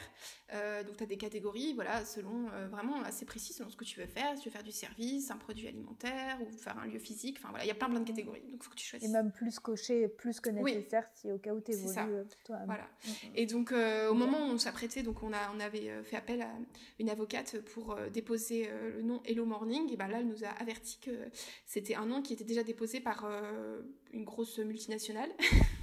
Donc euh, nous, euh, petit, petit Hello Morning, on n'avait pas intérêt à commencer à se frotter à eux parce que, surtout sur en plus alimentaire. Donc euh, là, pareil, alors là, j'étais, j'avais pas encore l'habitude que les choses se passent pas comme j'avais prévu, donc j'étais complètement paniquée. je me souviens, j'étais, oh, je me suis dit mais c'est pas possible, je m'étais tellement projetée sur ce nom, je me suis dit comment on peut bien s'appeler, etc. Et voilà, puis j'étais partie une semaine pour prendre un peu l'air euh, avec, euh, avec ma grande sœur. Euh, pendant l'été justement de bah voilà cet été 2017 juste avant notre lancement on s'était parti s'isoler un petit peu et là voilà on a brainstormé et, et c'est là d'ailleurs elle qui m'a du coup proposé ce nom de New Morning. Et quand elle me l'a proposé, euh, euh, puis on a mis les deux trémas pour faire ce côté un peu scandinave qui, qui aussi nous attirait beaucoup, justement tout ce qu'on a dit sur le côté rituel, petit déjeuner où on prend son temps, ils sont très forts là-dessus. Et du coup, ça a donné tout son sens en fait à notre démarche et à l'univers qu'on avait envie de créer. Et du coup, quand, euh, quand elle a commencé à me proposer ce nom, je me suis dit, mais c'est génial. c'est en fait, c'est encore mieux. Et du coup, on a dû dire à notre graphiste qui travaillait sur le logo, bah finalement, tout ce qu'on a fait avec Hello Morning, ça va pas, il faut changer ça s'appellera New Morning. Et avec ce côté, euh, c'est très marre, du coup, ce style un peu scandinave, on a aussi un logo qui, du coup, euh, a repris un peu ce, dans la, dans la, dans la mm-hmm. typo, ce côté scandinave sur le nu. Euh, bref, en fait, tout a commencé à prendre du sens parce qu'en plus, avec Hello Morning, on n'arrivait pas à trouver un logo qui nous plaisait. Moi, je trouvais ça un peu trop lisse. Enfin, il y avait rien. On, on, tournait un peu en rond, quoi. Et finalement, bah, cette, ce, qui a, ce qui est paru au début comme bah, une contrainte et un, problème, mm. finalement, bah, nous a vraiment permis de plus asseoir euh, notre style, notre positionnement, trouver un logo qui nous souvent plaisait. Ça. Voilà, ouais. Mm.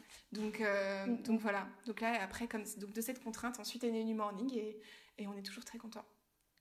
Et les premiers, euh, les premiers produits. Et d'ailleurs, ça, me fait penser comment vous choisissez vos parfums? Alors, comment on choisit nos parfums? Ça, c'est vraiment des inspirations personnelles. Euh, moi, en fait, euh, j'adore euh, me nourrir de plein de choses et ensuite faire des associations euh, qui, en fait, je suis très très intuitive. Euh, je fonctionne énormément à l'intuition. Donc il y a des choses, je, je, sens, tu vois, je me dis ça me fait envie. Je pense que toi tu fais un peu pareil en cuisine. Je pense que ça doit te parler. Tu testes des choses, tu peux pas trop te dire pourquoi. Je pense que inconsciemment tu as dû voir des choses et puis tu les mhm. associes et puis ça, ça te donne envie. Et moi c'est exactement pareil. Euh, typiquement, euh, alors sur l'original, bon là c'est assez classique, hein, des amandes, des noisettes, de la cannelle, ça c'était pas des graines, etc. Mais par exemple sur le notre deuxième, enfin bah, notre deuxième meilleure vente qui est le, le Choco Boost cacao sésame. Euh, là, c'est en fait venu parce que bon, moi, je, suis déjà une fan de chocolat noir, donc je voulais un granola vraiment chocolat noir. Euh, et ensuite, il y a un chocolat que j'adore, c'est le chocolat noir et sésame grillé. Euh, c'est les plaques de chocolat. Vraiment, je suis trop fan. J'adore ce petit goût torréfié du sésame. je trouve que le chocolat noir. Et je me suis dit, je veux ça dans un granola. Et donc, j'ai fait des tests, j'ai testé, retesté, jusqu'à avoir le bon dosage, etc.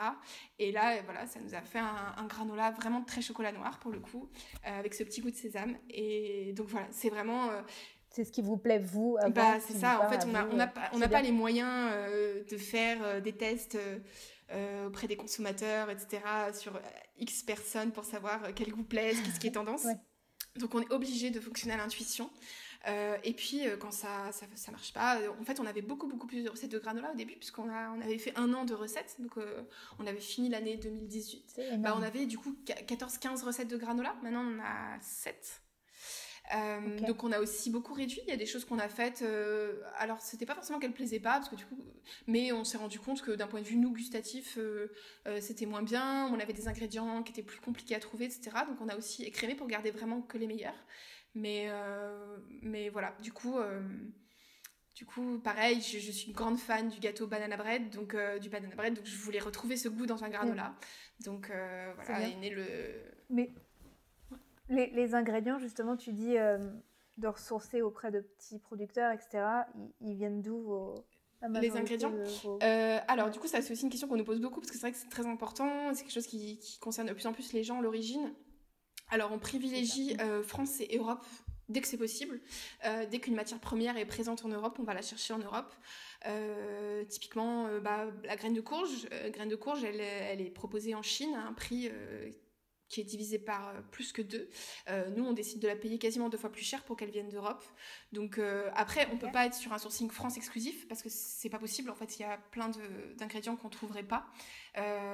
donc voilà. Donc ce qui est sûr, c'est qu'on limite. Après, il y a certains ingrédients qu'on va qu'on est obligé d'aller chercher là où ils se trouvent, comme le cacao, comme le sucre de fleur de coco. donc ça, forcément, c'est hors Europe, mais on fait. Et ça, ça coûte pas cher le sucre Si, ah ouais. Alors le sucre de fleur de coco, c'est deux fois plus cher que du sucre de canne, surtout que du coup, euh, euh, nous c'est bio. Bientôt, il sera aussi équitable. Donc euh, oui, le sucre de fleur de coco, c'est vrai que les gens se rendent pas forcément compte aussi, mais c'est un sucre qui est, qui est vraiment cher parce qu'il est récolté mm. en petite quantité, de façon encore très très artisanale, etc. et donc oui, mais mais c'est le meilleur sucrant et du coup, nous on a préféré voilà. Vous avez fait ça oh. comme Ouais, on a que ça. Après, on a aussi de la pomme qui sucre. Euh, mais c'est principalement du jus de pomme, de la purée de pomme qui sucre naturellement. Ça c'est majoritairement d'ailleurs la purée de pomme qui sucre. Et après on a un petit peu de, sucre de fleur de coco. Mais du coup voilà. Vous mettez en fait plus euh, le, sucre euh, qui vient du, du fructose, bah, de la pomme, de la purée de pomme, ouais mais qui du coup est bien plus intéressant que du fructose pur parce qu'il est comme dans la purée de pomme, il est entouré de, fibres, de plein d'autres choses, donc ça n'a pas du tout le même euh, effet. Mais du coup, pour terminer sur la partie sourcing, euh, euh, voilà, une, donc là où on fait attention, par exemple sur le, tout ce qui est cacao et chocolat, on peut pas hein, en trouver en France, enfin en tout cas en France métropolitaine. Et du coup, du coup, c'est toujours équitable. et ce qui est sûr aussi, c'est qu'on n'a aucune aucune matière première qui est acheminée par avion. Donc euh, tout sera forcément acheminé par, par bateau. Euh, donc voilà, on, bah, on, sait qu'on a encore des progrès à faire pour encore euh, rapprocher au maximum notre sourcing. là, on travaille potentiellement pour avoir des graines, tout ce qui est tournesol, courge, etc., qui seront françaises. le problème, c'est que forcément, bah, c'est un coût plus élevé. Nous, on sait qu'on ne peut pas augmenter le prix de nos, de nos, produits pour le consommateur.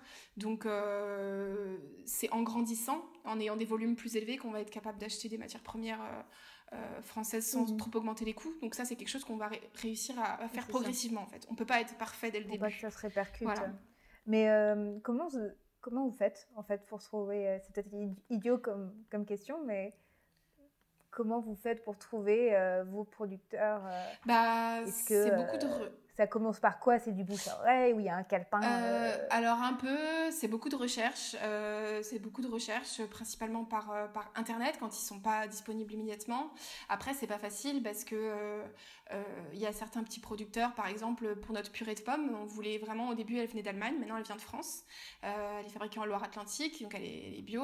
Et c'est vrai que c'était difficile. Moi, j'ai contacté, j'avais des petits un peu agenda de producteurs de pommes de la région, donc j'ai contacté tous un par un et puis en fait, le problème, c'est que souvent sur le bio, il y a une demande qui est beaucoup plus forte que l'offre. Donc, euh, donc en fait, il me disait, bah oui, oui, on a de la purée de pommes, mais tout est déjà réservé, euh, c'est fini, quoi. Vous pouvez plus, on peut plus en vendre. Donc euh, voilà, j'ai dû en faire plein, etc. Donc c'est, ça prend beaucoup de temps la partie sourcing, surtout quand on est encore plus exigeant, qu'on veut voilà un sourcing français, etc. Et que en plus, on est sur du bio où il y a une demande qui est très forte. Donc, euh, donc c'est pas toujours facile. Mhm. Euh, c'est ouais, un mélange entre euh, du bouche à oreille, des référencements de producteurs locaux, internet quand ils peuvent pas être locaux, etc. C'est un, mélange, mais c'est beaucoup de ça prend beaucoup de temps. mais je te pose beaucoup beaucoup de questions, bien plus que, prévu. c'est très bien. Après, peut-être qu'on va parler du futur. Je sais pas si vous avez des projets futurs particuliers. Oui. Euh, alors, on a, on a beaucoup de projets. Euh, c'est vrai que ça, c'est quelque chose euh, aussi qui nous définit bien avec David, c'est qu'on est plutôt du genre à devoir freiner nos idées plutôt qu'essayer d'en trouver. alors déjà, bah, on, a déménagé du coup début février, donc il y a maintenant deux mois. Donc on a dû mettre pas mal de temps pour, pour s'installer, mais c'est pas encore fini. Il faut encore vraiment que voilà qu'on qu'on termine de bien mettre en place euh, notre, notre nouvel espace, notre nouvel atelier qui accueille aussi nos bureaux, etc. Euh, un de nos projets euh, futurs, enfin un de nos projets qui va être très important pour 2020, on en parlait un peu, c'est le côté équipe, qui pour moi est clé. Ce que vraiment on dit en fait à chaque fois notre équipe, euh, c'est que nous, on pourra pas amener New Morning là où on veut tout seul, David et moi, c'est pas possible, hein, on peut pas à deux porter l'entreprise. Donc on a besoin de, de ces personnes-là. Et et du coup, euh, voilà, on a vraiment à cœur d'avoir une équipe qui est investie par notre mission, qui est, qui est motivée et puis qui, qui, est, qui est soudée, quoi. Donc euh, ça, c'est un gros enjeu de cette année de, de construire une, une, équipe qui répond à tout ça. Euh, et ensuite, on a des projets euh, en termes de encore de diversification. C'est vrai qu'on est, on est assez actif sur le côté euh, création de gamme, innovation. Hein. En deux ans et demi, on a, on, a bon, on a réduit sur les granolas, mais on a, c'est vrai que là, on a déjà quatre gammes de produits. On a 11 recettes, 7, 8, 11 recettes de céréales plus 3 latte. Euh, et là, on travaille alors sur deux gammes de produits. Euh, je parlerai pas tout de suite, mais bientôt, euh, de diversification, euh, toujours sur le petit déjeuner, toujours, hein, évitez-la. Mais euh, voilà, sur lesquels on, on travaille, on a, on a, vraiment hâte. On a encore un petit peu de travail, mais okay. et voilà, on a encore d'autres idées au-delà de ça, de d'autres gammes. On a, on a, vraiment, je pense qu'on n'est on n'est pas prêt de s'ennuyer. Mais donc en gros, euh, nos projets, puisque on peut vraiment souhaiter pour New Morning, c'est ça, c'est de réussir à, sur le côté humain, de, de vraiment construire une belle équipe euh, qui pourra soutenir tous ces projets qu'on a d'innovation, de, développement. Euh, et puis, euh, voilà, et puis, aussi de, bien installer euh, dans notre région lyonnaise, là on est. Et est-ce que vous voulez vendre à l'étranger? Oui, bah, c'est vrai que c'est aussi. Vous à Montréal ouais, j'aimerais beaucoup. Euh, c'est vrai que on a déjà, euh, on a déjà souvent des demandes. Euh, alors ce que on s'est dit, puis tu as pu voir dans la façon dont on mène New Morning, c'est que nous on n'aime pas aller non plus trop vite. Euh, on aime bien faire les choses bien, plutôt que d'être partout et faire les choses un peu n'importe comment. Donc euh, pour l'instant c'est pas quelque chose qu'on force, on va pas chercher.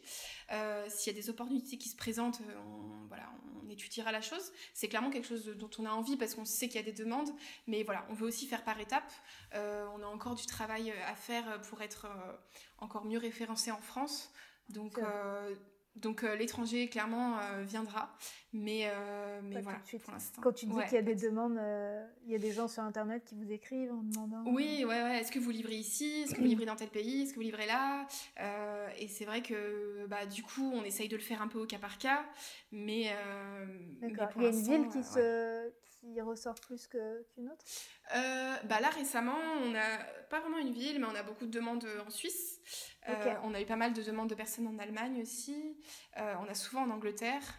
Euh, les problèmes, voilà, Angleterre et Suisse, euh, c'est pas, pas facile dès qu'on sort de l'Europe. Mm. Mais euh, je me demande si on avait même, tu vois, on a même expédié là, on a quelqu'un qui nous commande régulièrement d'Israël. Mais non, ok. Ouais, ouais. voilà, on a quelqu'un qui nous commandait aussi dans les îles et tout, mais donc euh, bon, pour l'instant, on, on, essaye. Voilà, on a des barrières. Euh, le problème, c'est que d'envoyer à des particuliers comme ça à l'autre bout du monde, euh, bah, c'est ouais, un cas par cas, mais on peut ouais, pas s'y retrouver. Donc, ouais. Putain, les accros, c'est plutôt flatteur. Ouais, ouais, c'est super flatteur d'envoyer nos colis à Tel Aviv. On est super contents. Je sais pas comment, je pense par les réseaux sociaux, mais c'est fou. Mais ça doit marrant. se dire tu te dis ton petit granola ou ton, ton porridge ouais, ouais. qui part à l'autre bout du monde là et c'est parti quoi. ouais, et puis surtout que la personne en l'occurrence paye presque autant de livraison que de produits oui, et bah, continue et elle les veut vraiment et du coup on se dit c'est fou. c'est vrai que c'est flatteur. C'est marrant, son petit plaisir euh, quotidien ouais. quoi. Bah écoute, ouais. tant mieux pour vous. C'est ça. Mais ok, c'est bien.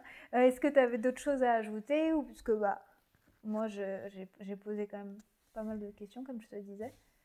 Euh, bah écoute, euh, je pense qu'on a parlé de, de, beaucoup de choses, mais euh, mais euh, non, je pense que voilà, ce qui, est, ce qui était important de, de dire, euh, c'est vrai que c'est c'est une expérience qui est vraiment hyper euh, hyper riche.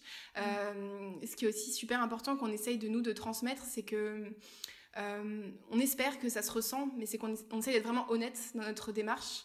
Euh, c'est vrai que hum, la question de l'engagement écologique, environnemental, etc., c'est quelque chose qui est de plus en plus à la mode, entre guillemets. Et nous, on en voit beaucoup des petites comme des grandes entreprises qui essayent un peu de s'y mettre euh, par euh, opportunisme. Et, mm, mm. et, voilà, nous, on est, on est vraiment convaincus de nos engagements. Ça fait partie aussi de nos vies personnelles. Et voilà, je, je pense que cette, cette honnêteté qu'on a et, et la sincérité de, dans nos engagements, dans notre communication, je pense que les gens le, le perçoivent. Et du coup, c'est vrai que c'est bah, c'est agréable aussi de pouvoir en parler euh, comme on le fait là aujourd'hui euh, avec toi parce que c'est pas toujours facile de, de, faire passer tous ces messages là euh, ça sur les réseaux sociaux. aussi bien dans la façon dont vous écrivez, même, même le packaging, c'est très, très mm. pur, très simple. Après les photos aussi, elles sont très douces. Bah, il y a une certaine transparence, je dirais.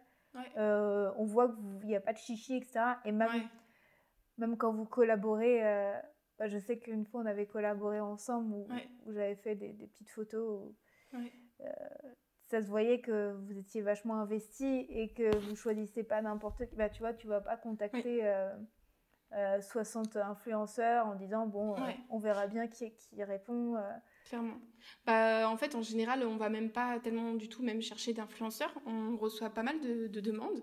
Euh, et c'est vrai que. Euh, nous, moi, c'est ça. Hein. Je crois que c'est moi qui t'ai demandé. Ouais, je, euh, et en fait, on refuse souvent parce que bah, moi, je trouve qu'il faut qu'il y ait une certaine affinité quand même avec l'univers, avec euh, je, voilà, je verrais pas être... bah, et toi, c'était vraiment évident. Hein. Je pense qu'en termes de. C'est pour ça que ça a accroché. on se retrouve. Euh, oui, moi aussi, on me retrouve dans, dans le vôtre. Euh, D'univers, de produits, etc. Il y avait beaucoup d'accroches. Donc. Mais moi, je me souviens, le jour où je suis tombée sur votre compte Instagram, ça m'a fait très bizarre au début. J'ai fait. ah ouais, ça se ressemble tellement dans, le, dans les visuels. On se, dans le... on se connaissait pas. Non, et après, on s'est rencontrés. Ouais, voilà. Mais euh, voilà, non, bah du coup, euh, écoute, je suis, je suis, très contente d'entendre que tout ça, ça se ressent dans notre communication, tant mieux. Euh, et puis, et aussi, je, de, je trouvais que c'était important. Pardon, je t'ai complètement coupé, mais tu parles donc de ce côté transparent et honnêteté, mais aussi de montrer que l'envers du décor et dire que c'est pas facile mm. tout ce que vous d'entreprendre quelque chose et que les réseaux sociaux ont tendance à dire à montrer que le côté positif et j'ai l'impression qu'il y en a beaucoup qui, qui pensent qu'il n'y a que la facilité et, et oublient la, la, réalité des choses. Ouais, exactement. Bah, ça, c'était du coup la deuxième chose et je trouve que c'est du coup c'est très bien euh, euh, que tu aies aussi créé ce, ce podcast pour montrer un peu l'envers du décor. Euh, sans, voilà, pour autant, on ne regrette absolument pas, on est hyper content, on vit ça à fond. Moi, je suis hyper fière de ce qu'on de ce qu'on fait et surtout de voir qu'on procure du bonheur aux gens qu'il y a tous mm. les jours des gens qui nous écrivent en montrant des photos de nos produits chez eux et qui, sont enfin on sent vraiment qu'on leur apporte du bonheur et moi c'est la plus grande récompense vraiment c'est ça que j'allais te demander est-ce que c'est ça qui t'anime le plus? Ah ouais, vraiment. On reçoit des messages, mais tellement touchants, de gens qui nous disent, ou alors, euh, euh, vous m'avez réconcilié avec l'alimentation, ou, euh, ou, vraiment, j'ai envie de me lever, genre, je suis trop dans mon petit-déj, et qui, qui nous partagent ces photos. Et je pense que euh, comme on dit, je pense que c'est aussi où on récolte un peu ce qu'on sème et je pense qu'on a une honnêteté dans notre démarche et une transparence qui font que les gens nous le, nous le renvoient en fait. Et, et ça, euh, quand on reçoit ces messages-là, c'est génial. Enfin, là, là, tu te dis, quand tu as des petites euh, voilà, choses qui se passent pas comme prévu ou et que tu reçois ces messages, ça, ça, efface tout. quoi. Tu te dis, non, ok, je comprends, il y a des gens qui ont, qui ont, à qui on apporte vraiment du, bien, qui ont besoin de nos produits. donc, donc voilà. Mais, Finalement, c'est pour ça tu dois te dire c'est pour ça que je me réveille le matin et contrairement à avant quand tu étais employé bah, bon il y avait sûrement des choses qui t'inspiraient aussi mais là au moins c'est toi qui apporte le bonheur aux gens et, et qui apporte un petit truc euh. exactement Exactement, et puis, euh, et puis c'est vrai que bah, je regrette absolument pas les quatre années que, que j'ai passées avant. Quatre ans et demi, j'ai appris énormément de choses. Euh, c'est une boîte qui, qui est vraiment voilà, qui, est vraiment très bien, je ne regrette pas du tout, euh, mais je, suis contente d'avoir euh, la changé. Et, et, puis en effet, euh, vraiment l'intérêt là, c'est que j'ai maintenant une entreprise qui me ressemble à, 200%. même, bah, je pense que tu peux en témoigner, mais même quand on vient chez moi, en fait, je ne m'en suis pas rendu compte au début, mais même chez moi, les couleurs sont un peu celles de New Morning et le style, d'ailleurs, c'est pour ça qu'il y a plein de photos qui sont prises chez moi. vraiment, il n'y a, a, pas tellement de frontières, quoi. C'est vraiment le, le, miroir. Donc, ça te représente, ouais. Ouais, ça, il n'y a rien de plus agréable, c'est vrai. Et euh, juste une dernière question, euh, bah, quand, quand, finalement qui rejoint un peu à ça, quand tu dis que les gens, ça te fait plaisir, qu'ils t'écrivent, etc. Euh, est-ce qu'il y a une chose que tu préfères dans ton quotidien, dans ton métier Qu'est-ce qui, ouais, qu'est-ce que tu préfères? Alors, bah, recevoir vraiment ce genre de message hyper touchant. Juste petite, Petite anecdote, mais tu vois, pendant le confinement, euh, on a une cliente qui est vraiment très fidèle, euh, qui là a passé, euh, c'était la semaine dernière, elle a passé trois commandes en son nom, séparées. je me suis dit, bah, qu'est-ce qui se passe? Enfin, je me suis dit, bon, elle doit vouloir. Et en fait, elle m'a après écrit un petit message en disant, voilà, j'ai passé commande pour que vous puissiez livrer mes trois fils que je peux pas voir. du coup, pour moi, c'est une façon de garder un lien avec eux. Et grâce à oh. vous, je vais leur apporter un peu de voilà, de, bonheur et d'amour. Euh, voilà. Donc j'étais trop touchée et je lui ai dit, mais est-ce que vous voulez que je, je, leur écrive un message de votre part? Et, elle m'a dit, bah oui, euh, vous lui mettre euh, Je t'aime mon fils. Et du coup, j'ai fait ces paquets, j'ai écrit ce message pour elle et c'était tellement touchant. Je me suis dit, mais voilà, on est à un moment qui est, une période qui est difficile, euh, qui est, qui est stressante. Là, on a cette maman, en l'occurrence, qui a ces trois grands garçons qu'elle peut pas voir. Et grâce à nous, bah, on va, va créer un peu un lien et on va lui on va transmettre son message. Ça, c'est vraiment une récompense, euh, le côté humain euh, qui, est, qui est génial, qui a pas de prix. Mais voilà. Et puis l'autre chose que vraiment j'adore, c'est le côté vraiment créé, quoi créer, enfin te dire que tu avais rien et que tout d'un coup maintenant tu as un produit qui peut être devant tes yeux et qui va se retrouver chez des gens, je trouve ça magique je trouve ça magique, euh, vraiment, ça, ça, me, ça me fascine encore et, et je trouve ça génial. Ça, c'est vraiment un truc que j'adore. J'allais poser d'autres questions, mais je trouve que cette phrase est, parfaite euh, pour la fin. Et, euh, en tout cas, c'est pour le côté humain, c'est tout à fait normal que, vu que vous le développez vous-même et que vous le montrez, c'est normal qu'en échange, vous ayez des échanges là-dessus et qu'il y ait des personnes qui vous écrivent. Ouais. Euh, voilà, et rien que ça, c'est l'histoire de, cette dame-là. Je ne sais pas si vous aviez tendance à vous écrire euh, avant ou si c'est la première fois qu'elle qu écrivait, mais euh, ça, c'est vraiment génial. Quoi. Et d'ailleurs, de voir parfois des gens qui, te, qui doivent te faire des commandes depuis un an.